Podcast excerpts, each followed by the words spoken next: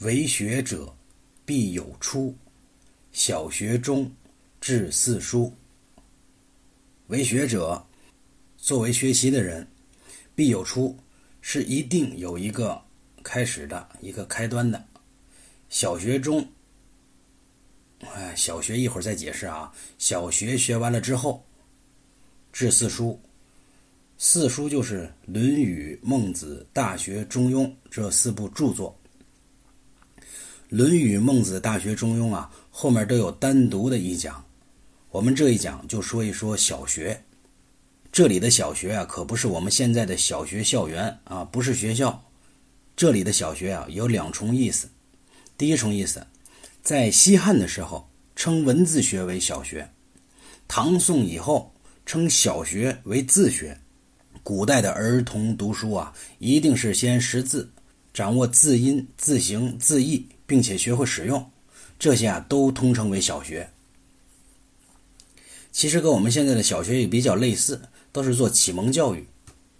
第二个意思，小学是一本古代儿童教育课本，是宋代的朱熹所编写的，讲的是一些初学的小孩子该学的一些内容。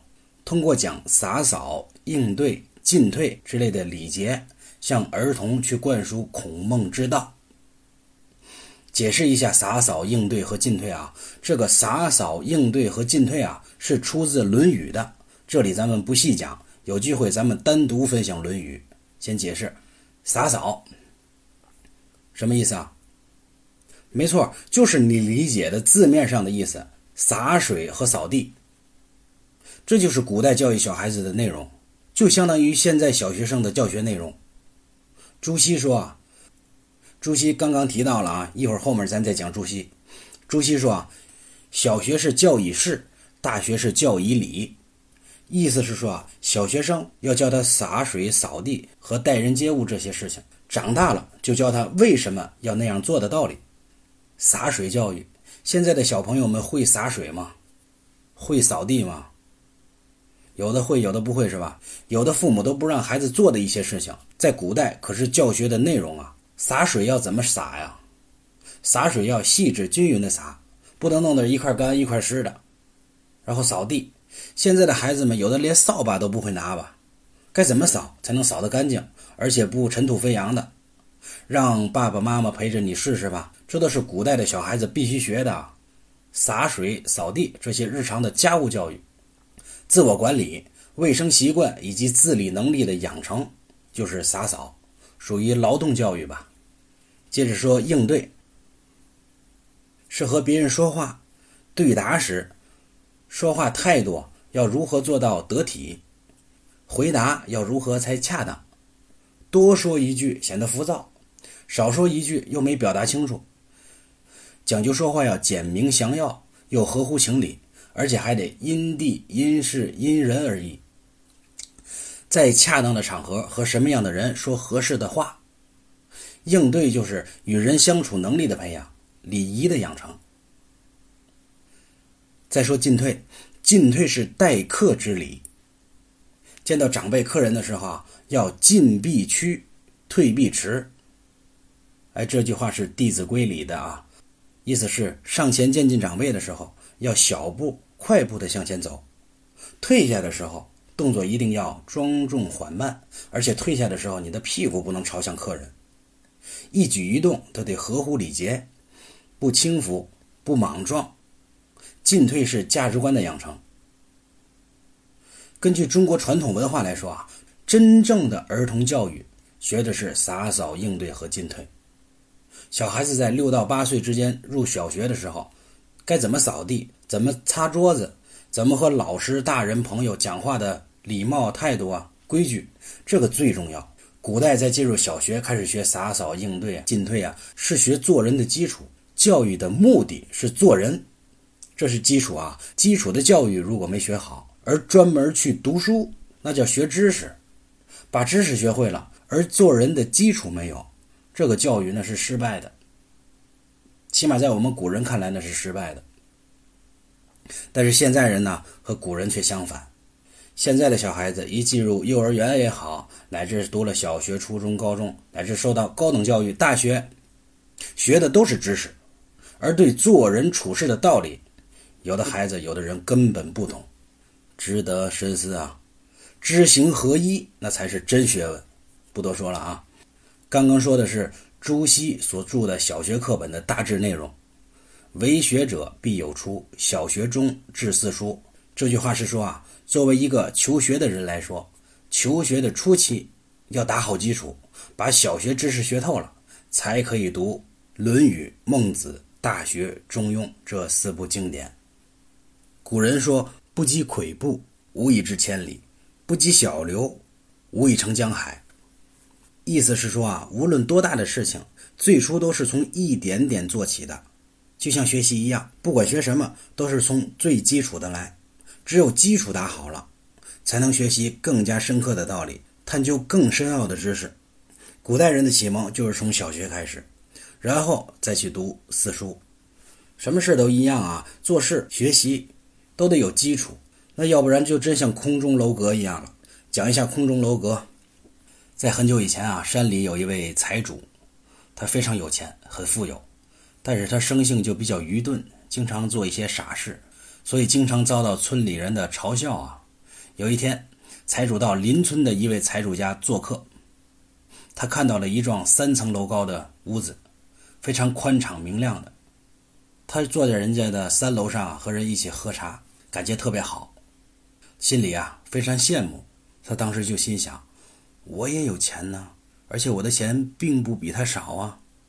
他有这样一幢楼，而我没有，这像什么话呢？他一回到家，马上就派人把工匠找来。他问那些工匠：“那邻村新造的那个三层的楼，你们知道是谁造的吗？”工匠们回答道：“知道，知道，那幢楼就是我们几个造的。”当时财主一听啊，非常高兴，好极了，你们照样子再给我盖一个，记住了，要三层的房子。工匠们一边答应着，心里面一边嘀咕：不知道这一次啊，他又做出什么傻事情来。可是不管怎么样，为了挣钱嘛，还是照吩咐去做了。大家就各自忙起来了。有一天，财主来到工地上，他东瞅瞅，西瞧瞧，心里面十分纳闷他就问正在打地基的工匠：“你们这是干什么呢？”“造一幢三层的屋子啊，根据您吩咐干的。”财主说：“不对，不对，我要你们造的那是第三层楼的屋子，我只要最上面那层。”下面那两层我不要，赶快拆掉，地基不要，先造最上面那层。工匠们听到之后就哈哈大笑，说：“只要最上面那层啊，我们不会造，你自己造吧。”工匠们走了，财主呢就望着那个地基啊发愣，他不知道，只要最上面那一层，不要最下面两层，那是再高明的工匠也造不出来的呀。我们应该善于思考啊，做什么事情都需要有基础啊，要脚踏实地，一步一个脚印儿的做事情。学习也是一样。接着说小学，小学的意义主要是对孩子进行启蒙教育。儒家思想认为，万事以人为起点，首先要成为一个有道德的人，才能做一个有知识的人。所以，先让孩子明白生活中的一些应该注意的规范，养成良好的规矩。行为举止啊，符合礼仪之后，再对他进行知识上的教育。